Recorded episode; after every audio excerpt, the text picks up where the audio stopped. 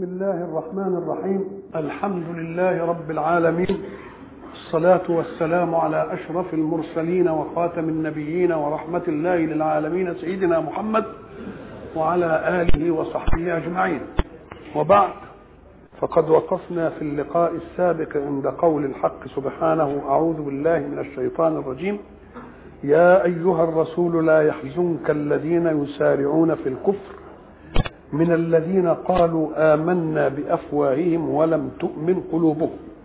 وقلنا إن الذين يسارعون في الكفر قسمان. قسم يمثل النفاق وهم الذين قالوا بأفواههم آمنا وما مر الإيمان على قلوبهم. وقسم آخر يسارعون أيضا في الكفر هم الذين هادوا. ومن الذين هادوا سماعون للكذب. ساعة ما تسمع مادة السين والميم والعين سمع تبقى تعرف أن الأذن استقبلت صوتا من مصوت. هذا المصوت إما أن يكون بكلام حق فيجب أن الأذن الإيمانية تستمع إليه بإنصات. ثم يتعدى الاستماع إلى القبول. يقول لك أنا سمعت لفلان. لا يقصد أني سمعت منه. وإنما قبلت سماعون للكذب وكثير من الورعين يسمعون كذبا. إنما المهم قبول الكذب. والمهم إنه مش سمع بس. لأن مثلا أنت تشوف واحد عايز يعمل أي حاجة خفيفة كده في النجارة يقوم يجيب أدوم ويجيب منشار وهو مش صنعته الحكاية دي لأنها عملية سهلة. يقال نجر فهو ناجر. إنما ايقال له نجار؟ يبقى نجار يعني إيه؟ بقت حرفته النجارة. يبقى كلمة سمع ما تأديش إنما سماع. يعني صنعته إنه قاعد إيه؟ يبقى جاسوس. مش واخد بالك؟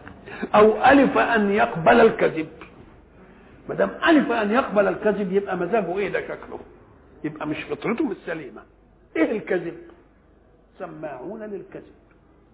إما أن يكون الاحبار والرهبان اللي خدوا لنفسهم سلطة زمنية يقولوا كلام ما هوش واقع وبيجدوا ناس إيه؟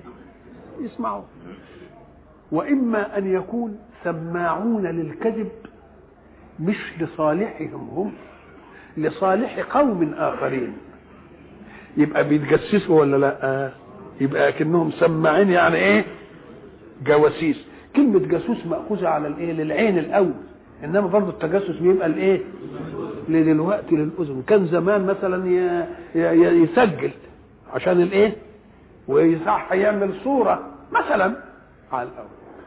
سماعون للكذب بده يقول لك أنهم يسمعون لحساب قوم آخرين. طب وليه بيسمعوا لقوم آخرين؟ أما لك القوم الآخرين دول مستكبرين أن يحضروا مجلس رسول الله. ولكن ما يطقوش ويشوفوا هيقول إيه؟ يقوم يبعتوا ناس يحضروا المجلس ها؟ وبعدين ينقلوا لهم يبقى سماعون لقوم آخرين لم ياتوك سماعون لقوم آخرين لم يأتوك. ليه ما جولكش لأن كونهم ينتقلوا كده وهم بتوع اليهود وقمامهم وبعدين يروحوا للنبي. ده يضعف الايه؟ مركزهم عند اليهود لا وإحنا ما بنروحش ما بنسألش هو يقول إيه. إنما عايز يشوف يقول إيه آه. يبقى اذا علشان لما يتنقل مثلا كلام يبقوا يقدروا يصوروا الكلام زي ما هم زي ما هم عايزين. سماعون لقوم آخرين لم يأتوك. يحرفون الكلمة من بعد. أهي فيه يحرفون الكلمة عن مواضعه ده المعنى العام ولكن من بعد مواضعه ده المعنى. لأن عن مواضعه يبقى يمكن يحرف الكلام قبل ما يستقر. إنما بعد مواضعه يعني استقر. وبعدين طلعته من البتاع يبقى دي أبلغ ولا لأ؟ يبقى دي أبلغ. سماعون للكذب سماعون لقوم آخرين لم يأتوك يحرفون الكلمة من بعد مواضعه. يقولون اللي هم القوم الآخرين بقى إن أوتيتم هذا فخذوه. لو كانوا هم اللي بيستمعوا أو هم اللي بيجادلوا في النبي أو بيكلموه ما كانوش يأمروا غيرهم يقولوا لهم إيه؟ إن أوتيتم هذا فخذوه وإن لم تؤتوه فاعتروا هذا اللي هو إيه؟ إن أوتيتم هذا فخذوه. وإن لم تؤتوه فكأنهم أقبلوا على النبي بمدلول هذا. فإن أخذوه من رسول الله يبقى يقبلوه. وإن أخذوا ضده أو ليس هو يرفضوه. الله. طب إيه هذا اللي كانوا عايزين يروحوا به؟ يقول لك السلطة الزمنية تستطيع أن تعرفها ممن درسوا تاريخ القوانين الوضعية. يجد أن القوانين الوضعية اللي يتواضع عليها بشر ليحكموا بها نظام حياة دي تأخرت عن نظام الكهنة. كانوا الكهنة هم اللي بيحكموا في إيه؟ في كل حاجة. والكهنة دول الناس عرفوا إن لهم صلة بمين؟ بالسماء. يبقى كأن أصل الحكم التقنيني كان إيه؟ كان من السماء والكهنة هم اللي بيقولوا. طب إيه اللي خلانا نروح للقوانين الوضعية؟ آه. جربنا عليهم في الأمر الواحد حكما في زمن ثم حكما يناقضه في زمن آخر. ما عادوش يؤتمنوا. يلا نعمل إحنا قوانين ونتفق عليها. يبقى كل تاريخ التقنين كانت كله لمين؟ للكهنة. يروحوا للكهنة. الكهنة بيحكموا. الكهنة كانوا منسوبين ومحسوبين على إيه؟ على السماء وعلى الدين فكانوا بيحترموا كلامهم ويقول لك على العين والرأس وبعدين أم قال لك إيه اللي اضطرهم يعملوا تقنين جديد؟ أم قال لك لازم يجربوا على الكهنة إيه؟ حكم. وبعدين جت في مثلها وحكم إيه؟ وحكم مغاير. قال لك إيه اللي؟ طب ما هي دي زي دي بدليل اللي حصل. بيقول لك سبب الحادثة إيه؟ إن كان فيه ملك وبعدين أتباعه حد زنى فحبوا يقيموا عليه الحد اللي موجود عندهم في التوراة. فالملك قال لهم لا شوفوا لكم صرف. فقعدوا يدوروا يعملوا إيه. أما لك ما تيجي نتفق على حكاية الرجم دي وبلاش نعملها جلد ونعملها نسخم وجوههم. نسخمهم يعني نطلع بشيء أسود من الفحم زي زي اليباب ونركبه على حمارة بالمقلوب. يعني وشه ناحية إيه؟ دبر الحمارة ونلففه حوالين الإيه؟ البلد. وبالزياد دي تبقى إيه؟ يبقى اذا السلطة الزمنية السياسية ادت للسلطة الزمنية الدينية فرصة عشان يعملوا إيه؟ يغيروا في القوانين. فلما جاء رسول الله صلى الله عليه وسلم المدينة يقوم لما يحبوا بقى حكم بقى. عايزين يجي فيه هوادة كده ولين يقول لك روحوا ارفعوا الحكم ده إلى محمد. فإن جه بما يتفق معكم كده وجاب تخفيف اقبلوا الحكم. وان صعبوا ما تقبلوش. خلاص؟ فالحكاية برضه واحد زنى وواحد زنى فراحوا له فالنبي عليه الصلاة والسلام جاب الحكم عنده الحكم الرجم هم مش عايزين الرجم هم عايزين إنهم يعملوا قالوا طب عندكم أنتوا إيه؟ قالوا نعمل كذا ونجلده 40 جلدة ونسخم وجهه ونحطه على الحمارة ونمشيه ومش عارف إيه. قال أليس عندكم رجل صالح له علم بالكتاب؟ فسكتم. قال أعلم أن عندكم واحد امرد أبيض أعور يسكن فدك. وأظن إن اسمه ابن سوريا. قالوا نعم هو أعلم يهود. قال هاتوه علشان نشوف إيه اللي عنده.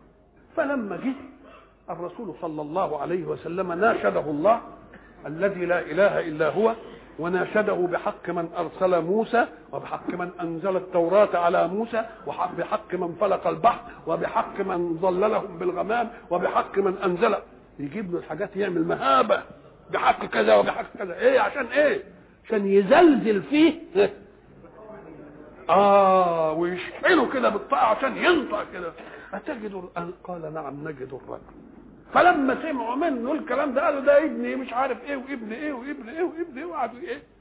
يذموه فالشاهد كانوا عايزين إن النبي يحكم لصالحهم بإنه يجلد ويعمل العملية بتاعته دي وينفذوا الشريف والشريفة. الشريف والشريفة. فبيقول إن أوتيتم هذا يعني التخفيف المراد فاقبلوه من إيه؟ يبقى اذا مش جايين للرسول عشان يبتغون الحق. ده يبتغون التخفيف. فإن وافق من عندهم يقول لك ما هو اللي حكم. ومن العجيب هيجي يقول بس خدوا لكم عبرة. ده ده هم أعداء مش مؤمنين بمحمد. وبيكفروا وبي- و- وكافرين به وكيف يحكمونك وعندهم التوراة فيها حكم الله؟ يبقى إذا ما دام عندهم التوراة وفيها حكم الله وجايين يحكموك يبقوا عايزين يشوفوا السهل. يشوفوا الإيه؟ يشوفوا السهل أو هي في مسألة القود أي قصة تنفع. يعني حكم يريدون أن إيه؟ يخففوه. فيعرضونه على رسول الله صلى الله عليه وسلم مش علشان يشوفوا الحق فيه إيه؟ ولكن عشان التخفيف والإيه؟ والتهويل.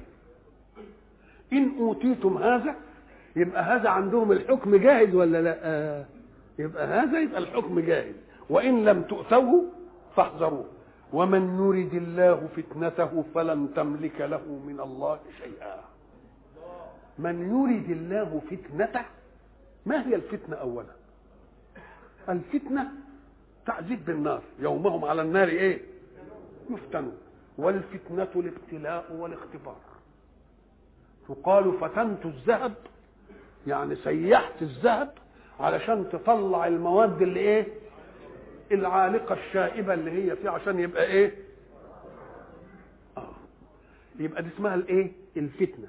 الفتنة في ذاتها ليست مذمومة ولكن المذموم منها النتيجة التي تصل إليها الفتنة. ينجح ولا يسقط ما هو الاختبارات اللي بنعملها دي كلها إيه؟ فتنة. فتنة يعني إيه؟ اختبار. اللي ينجح تبقى الفتنة بالنسبة له كويسه واللي يسقط. طب من يريد الله فتنته. أي اختباره؟ أيأتي طوعا واختيارا أو لا يأتي طوعا واختيارا؟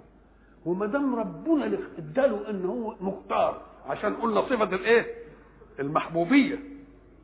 يبقى الحق سبحانه وتعالى حين يريده مختارا. أنت تريده مقهور؟ مش ممكن.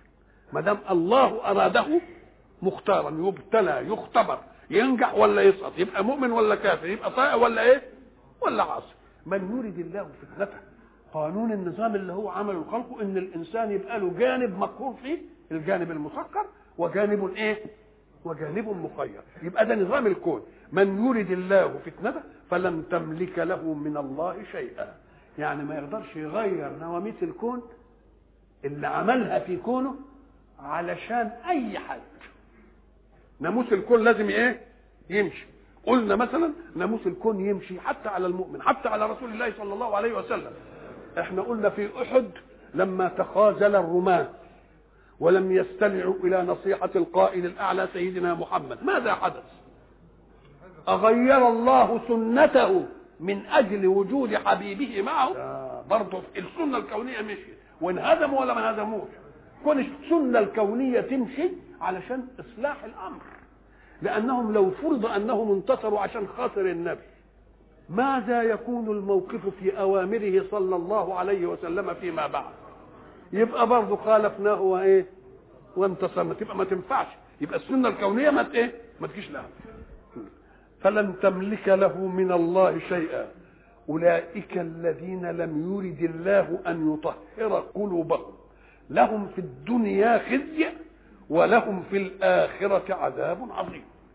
طهر قلوبهم قال لك آه ما هو أصل المنافقين في قلوبهم إيه؟ مرض. والمنافق اللي في قلبه مرض لما تيجي أحداث تنفع المسلمين يقوم يزداد إيه؟ فزادهم الله إيه؟ كل ما يشوفوا حاجة زي دي يزيد المرض. وما دام يزيد المرض تبقى إيه الحكاية؟ يبقى غله زي ما بنقول. يبقى إيه؟ غله لكن الله لا يريد تطهير قلب مؤمن إلا أن يقبل على الله. ولذلك قلنا الله لا يهدي القوم الكافرين. الله لا يهدي القوم الله لا يهدي القوم. تبقى عدم هداية الله لهم نشأت أولا ثم نشأ الكفر. أم نشأ الكفر منهم فجاء عدم الهداية. ما دام لا يهدي القوم الكافرين. يبقى لا يهدي مرتبة على إنه إيه؟ لا يهدي مرتبة على إنه إيه؟ لا يهدي المرتبة على أنه إيه؟ ما تقولش ده هو اللي أراد كده وإحنا مالنا بقى ونقول لك لا ده هو أراد بأسبابها ومقدماتها منه. إحنا قلنا زمان إن فيه إرادة كونية وإرادة شرعية. الإرادة الكونية هي ما يكون في كون الله. ما فيش حاجة حدثت في كون الله غصب عن الله. اختيار الإنسان الذي خلقه الله فيه ليؤمن أو يكفر. ما دام هو خلقه مختار لده ولدي يبقى مريد كونا ما يكون منه ولا لا؟ مريد كونا لكن أمريد شرعا؟ لا ده الشرع ده للأمر. شرع للأمر. ولذلك إحنا قلنا زمان افتنوا إلى أن في أقسام. فيه شيء مراد كونا وشرعا. يبقى المراد كون يعني إيه؟ أن يكون. لكن بخلق الاختيار في الإنسان أن يكون. اللي سرق سرق غصب عن ربنا ولا بما أعطاه الله من اختيار ومن طاقة يوجهها إلى الخير ويوجهها إلى الشر. ساعة إحنا ما نيجي للساعة اللي بنشيلها دي الصنع صنعها. وصنعها صالحة إنك تدورها عربي وتدورها إيه؟ تدورها فرنسي. صالحة ولا لا؟ لما تدورها عربي تقول دي غصب عن الصانع طب تدورها فرنسي. غصب عن الصانع. طب التلفزيون جه. دورناها على قرآن ولا على حلقة دينية. صالح ولا مش صالح؟ طب دورناها على حفلة رقصة وغنى ومش عارف إيه. صالح ولا مش صالح؟ يبقى الذي صنعه خالق لهذا وخالق له يبقى اذا المهم توجيه الطاقة ولا لأ؟ يبقى فيه إرادة إيه؟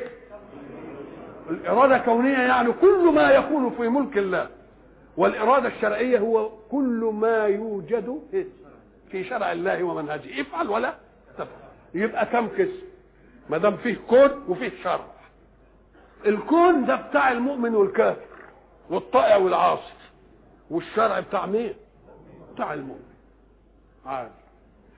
لما تيجي لإيمان المؤمن مش حدث منه إيمان؟ يبقى أراده الله كونا ولا لأ؟ لأنه كان حصل وأراده شرعا بأن طلبه منه ولا لأ؟ يبقى إيمان المؤمن مراد كونا ومراد شرعا. طب وكفر الكافر؟ كفر الكافر. كفر غصب عن ربنا؟ بخلقه مختارا يقبل دي ودي يبقى كونا. ولكن هل مراد شرعا؟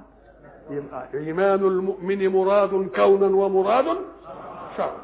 وكفر الكافر مراد كونا غير مراد شرعا. خلاص؟ طب وإيمان الكافر إيمان الكافر. مراد إيه ده؟ غير مراد كون وكفر المؤمن. آه يبقى أربع أقسام ولا لا؟ آه. أربع أقسام. مراد كونا وشرعا. غير مراد كونا ولا شرعا. مراد كونا لا شرعا. مراد شرعا لا إيه؟ لا كونا. يبقى من يريد الله فتنته أي كونا. إنما شرعا ما قالوش اكفر. إنما هو خلقه صالح لدي وإيه؟ ولدي. أنت تعطي ابنك قوة شرائية وتقول له اذهب إلى السوق. أدي جنيه أهو. وأنت حر تصرف في الجنيه ده زي ما أنت عايز. بس اسمع بقى. إن اشتريت كده مصحف ولا كتاب دين ولا جبت حاجة حلوة تاكلها أنت وإخواتك أنا هكافئك وأجازيك وأحبك وأبقى أمنك على أي حاجة. وإن اشتريت كوتشينة ولا اشتريت مش عارف إيه ولا بومب ولا بتاع أنا أزعل منك. يبقى لما يذهب ويشتري كرشينه اشترى كرشينه غصب عن أبوه. إنما مش بس محبوب لأبوه. يبقى مراد إيه؟ مراد كونا وإيه؟ وغير مراد كونا. ومراد كونا لا ومراد شرعا لا كونا. علشان تحل الإيه؟ تحل المشاكل. أولئك الذين لم يرد الله أن يطهر قلوبهم. كونا. مش كده؟ بأن خلقهم مختارين قابلين للتطهير وقابلين لغيره. فإن عملوا أي حاجة يبقى ما عملوش حاجة غصب عن ربنا. شوف كلمة أن يطهر قلوبهم. دليل على ان كان فيها الأول إيه؟ يعني كلام ضد الايه ضد الطهارة. لهم في الدنيا خزي. إحنا قلنا الخزي يطلق مرة على الافتضاح ومرة يطلق على الاستحياء دي قلنا ويلتقوا المعنيين يلتقوا ولا لا؟ والمعنيين إيه؟ يلتقوا. طب أي أي خزي؟ ما إحنا قلنا هم اثنين اللي بيتكلم عنه المنافقين واليهود. أم قال لك خزي المنافقين إن كل ما يعملوا حاجة تنفضح. كل ما يعملوا حاجة تنفضح. يبقى كأنهم لما يبيتوا أي حاجة الله يخبر رسوله مش كده ولا لا؟ ولا عرفتهم بسيماهم ولا تعرفنهم في إيه؟ في لحن القول مش كده. طب والذين هادوا برضه يجي لهم خزي. خزي يعني؟ افتضاح. طب افتضاح يعني إيه؟ أن يخرجوا إلى المسترزل بعد أن كانوا في المستحسن. الرسول صلى الله عليه وسلم دخل المدينة واليهود سادة هذه البقعة. سادتها علما لأنهم أهل كتاب.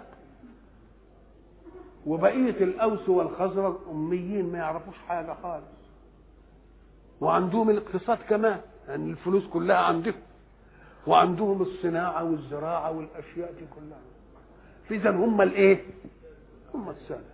يوم لما يجي لهم كده وواخدين السيادة دي على بعض من آمنوا بهم سيادة إيه؟ زمنية دينية. وبعد ذلك يجي ينفضح أمرهم مثلا. تلتفت تلاقي مثلا يجلى اليهود عن مكان أو ما تقعدوش هنا. مش كده؟ فبتسبى زرارين. فضيحة ولا مش فضيحة؟ يقتلوا. فضيحة ولا مش فضيحة؟ يدبروا كيد لرسول الله فيفضحهم. الله. الله. يبقى دي كله خزي ولا لا؟ يبقى خزي. بعد أن كانت لهم السيادة آه؟ وعنجهيه الجاه وكذا وكذا كل يوم تحصل لهم إيه؟ تحصل لهم خزي.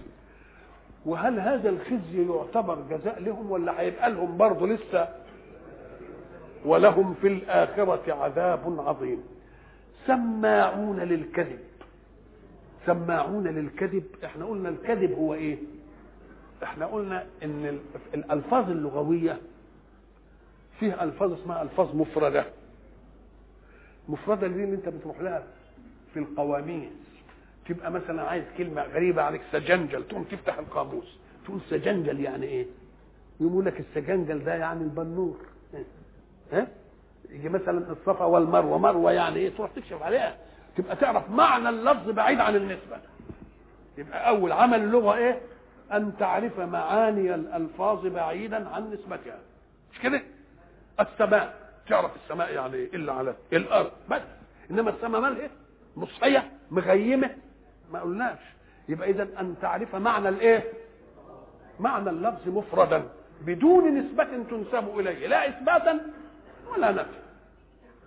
كلمة الجو. تقوم ساعة ما تعرف الجو هو ما يحيط بك.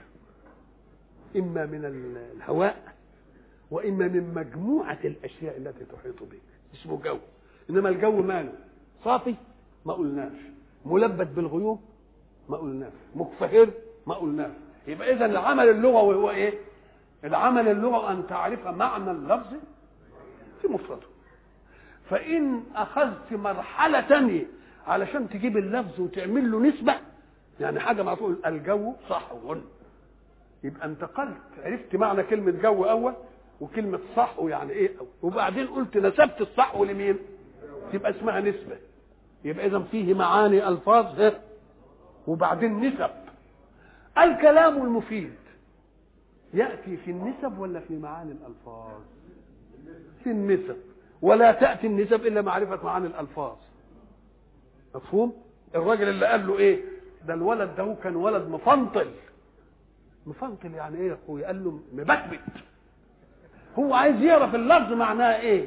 وبعدين ينسب له اللي, اللي هو عايزه يبقى الأول نعرف إيه؟ معاني الألفاظ ثم تأتي الإيه؟ النسب. النسب أن تنسب شيئا إلى شيء. حكم يعني. يا إثبات تقول مثلا محمد. نعرف محمد ما ماله. نقول مجتهد. نسبنا له إيه؟ مجتهد. طب عرفت معنى مجتهد ولا ما عرفتهاش؟ لوحده.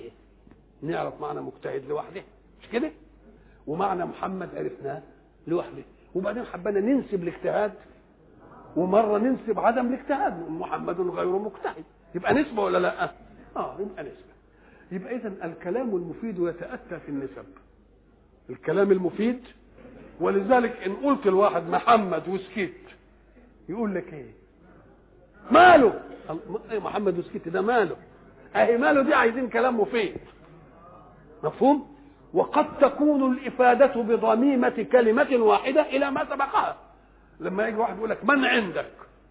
تقوم تقول له محمد. محمد كلمة واحدة إنما أفادت ولا لأ؟ لأنها انضمت إلى محمد عندي. مش كده ولا لأ؟ بعد الكلمة الإيه؟ الواحده يبقى إذا فيه نسب.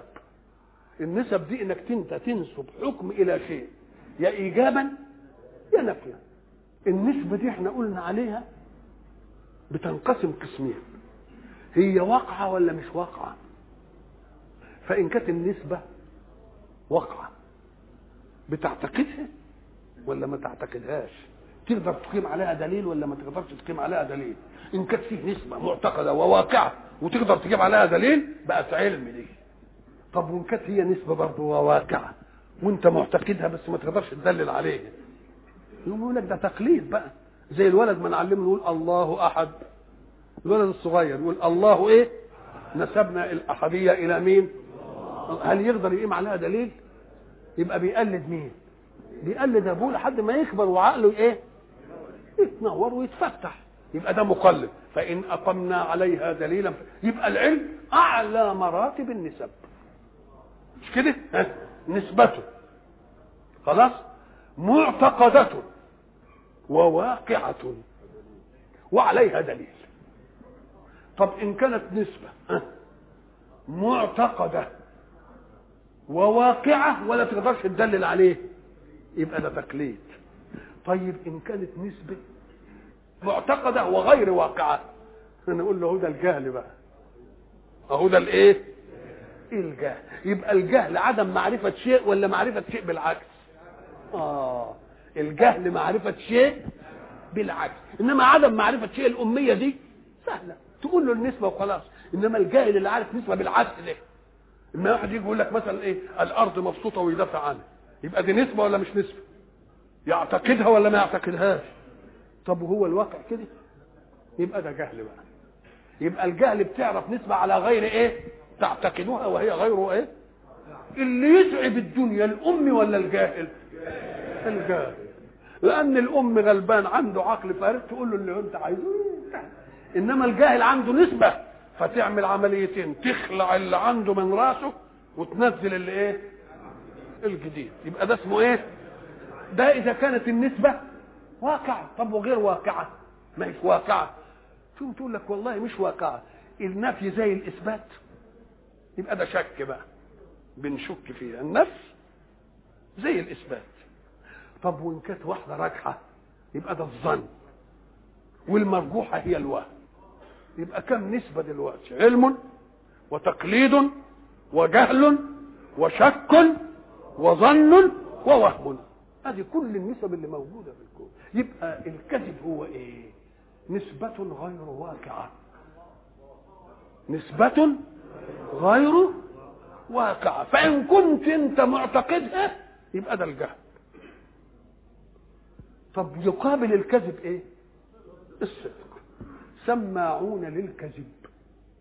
ما دام فيه كذب يبقى نسبة وكلام مش مطابق لمين؟ للواقع. يبقى فيه واقع خارجا وعندك كلام بتتكلمه. إن كان الكلام يوافق الواقع يبقى ده صدق. أنا قلت محمد مجتهد وصحيح فيه واحد اسمه محمد وصحيح إنه مجتهد. يبقى ده صدق ولا لأ؟ طب ما كانش في محمد إنما مش مجتهد. يبقى النسبة الكلامية خلفت النسبة الايه يبقى ده اسمه إيه؟ يبقى ده اسمه كذب. فيه بعض الأساليب تمر في القرآن ويجي الملبسين في أساليب القرآن يحاولوا من يقول لك القرآن فيه كلام كده لو قعدنا نمحصه كده يطلع مش إزاي؟ أم قال لك تعالى إذا جاءك المنافقون. قالوا إيه؟ نشهد إنك والله يعلم. الله يبقى كلام المنافقين طابق مين؟ كلام مين؟ ها والله يشهد أن المنافقين لكاذبون. الله طب ده النسبة بتاعتهم واحدة. ها إنك لرسول الله. والله يعلم إنك.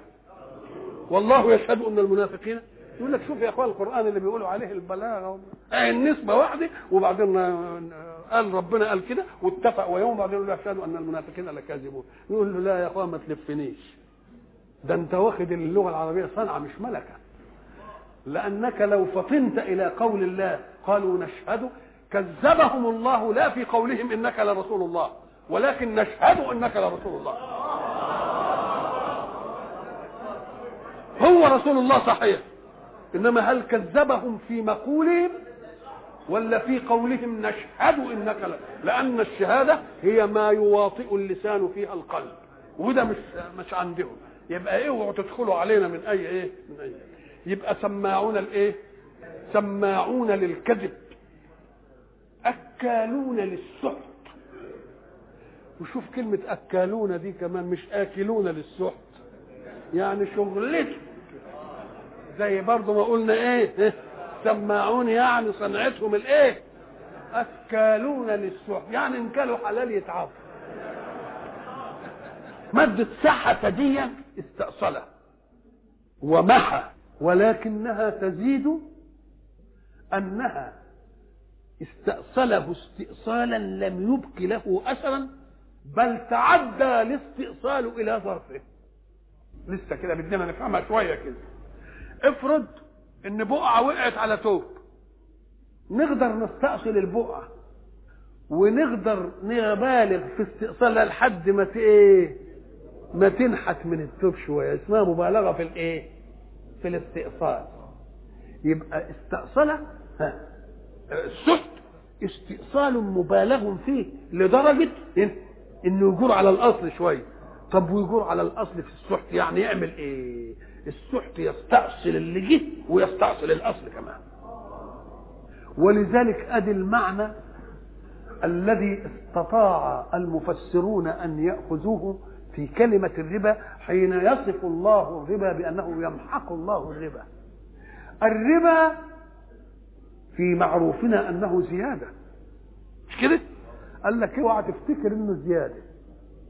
لأن هيدخل ويستأصل وما دام يستأصل مش هياخد الزيادة بس هياخد حتى هيكحت شوف الأسماء ومقابلتها بقى الربا اللي ظهره زيادة باطنه إيه؟ محق واستئصال. طب والزكاه اللي ظاهرها نقص جاب لها اسم النماء. طب ده المية بتبقى كام؟ سبعة وتسعين ونص. يقوم يسمي اللي بتنقص في أعرافنا نماء. واللي بتزود في أعرافنا يسميها محق. كأن إحنا عندنا مقاييس وخالقنا عنده مقاييس. ليه؟ أم قال لك؟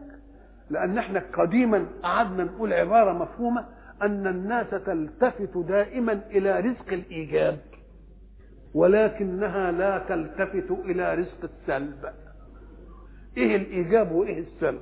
قال لك واحد راتبه مية وواحد راتبه خمسين. اللي راتبه مية ده ربنا فتح عليه أبواب بتعوز مية وعشرة.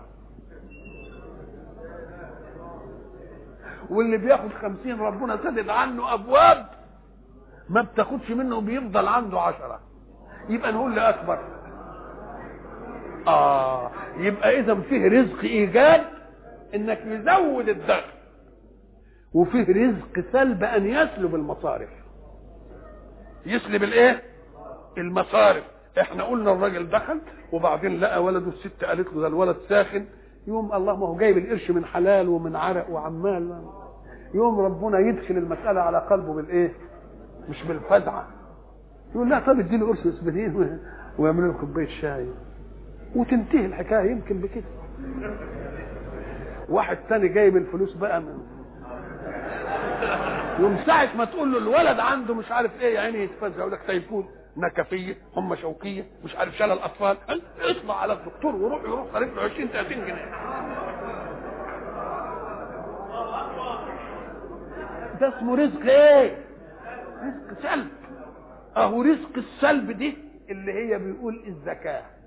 نماء والثانية بيسميها إيه؟ محق لأنها وإن زودت هيجي حاجة تاخد تحف في الأصل وت إيه؟ وتستأصله. يبقى السحت هو إيه؟ كل شيء تأخذه من غير طريق حل. رشوة جاي. ربا جاي. سرقة جاي. اختلاس جاي. خطف جاي. سيف الحياة جاي. كل حاجة من دي اسمها إيه؟ اسمها سحت. سماعون للكذب أكالون للسحت. شوف بقى كلمة سماعون للكذب. ده دليل على إن ودنهم ها اعتادت ويقبلوه. أنت لما تقول سمع الله لمن حمده أنت تقصد سمع بس كده ولا أنت بتدعي إن ربنا يقبل الحمد؟ يبقى سماعون الكذب يعني بيقبلوه. وإلا إن كان كده يبقى إحنا أغلبنا آثم لأننا ياما بنسمع كذب. مش كده ولا لا؟ سماعون للكذب أكالون للسحت. الله. السماع جارحة والأكل بناء ما به الجارحه لأن الأكل ده مقوم إيه؟ مقوم الجسم. فإن كان الإنسان صغير مقوم ومنمن. مش كده؟ وإن كان الإنسان في حد الاعتدال لا يخس ولا يقل إذا كان في الأسباب العادية. هو معنى ولد يكبر يعني إيه؟ ينمو. معنى ينمو أن ما يدخل جوفه أكثر مما يخرج منه. خلاص؟ وبعدين يجي في فترة من الفترات اللي هي فترات الاعتدال اللي بيدخل على قد اللي بإيه؟ اللي بيخرج. وبعدين تيجي في الشيخوخة. اللي بيخرج أكثر من اللي إيه؟ أمال بيخس ليه؟ ما هو بيخس عشان كده. بيهزل ليه؟ يعني اللي بيدخل غير على الأول فما دام سماعون للكذب اكالون للسحت كأن اكالون للسحت دي هي الحيثية لسماعون للكذب. لأنه ما دام بالي ذرات جسمه من حرام. ودنه إزاي تنفض الكذب؟ ده لازم ودنه تستدعي الكذب. ولسانه يستدعي اللغو. وعينه تستدعي المحارم. ويده تستدعي السرقة. لأن الأبعاد إيه؟ الأبعاد مبنية من حرام. ما دام مبنية من حرام يبقى الجوارح تعمل إيه؟ الجوارح لازم تعمل كده. إذا فسماعون للكذب أكالون للسحت كأن أكالين للسحت. هي الحيثية في مين؟ سماعون للكذب. فإن جاءوك فاحكم بينهم. وما دام الأمر يكون للنبي احكم بينهم طمعا بما عندك من منهج الله أو أعرض عنهم. يبقى الرسول صلى الله عليه وسلم مخير بين أن يحكم لهم وبين أن يعرض عنهم يقول لهم أنتوا كافرين بيا وبإيمان برسول بالمنهج بتاعي. وجايين تستفتونني امنوا بيا الأول. والى لقاء اخر إن شاء الله.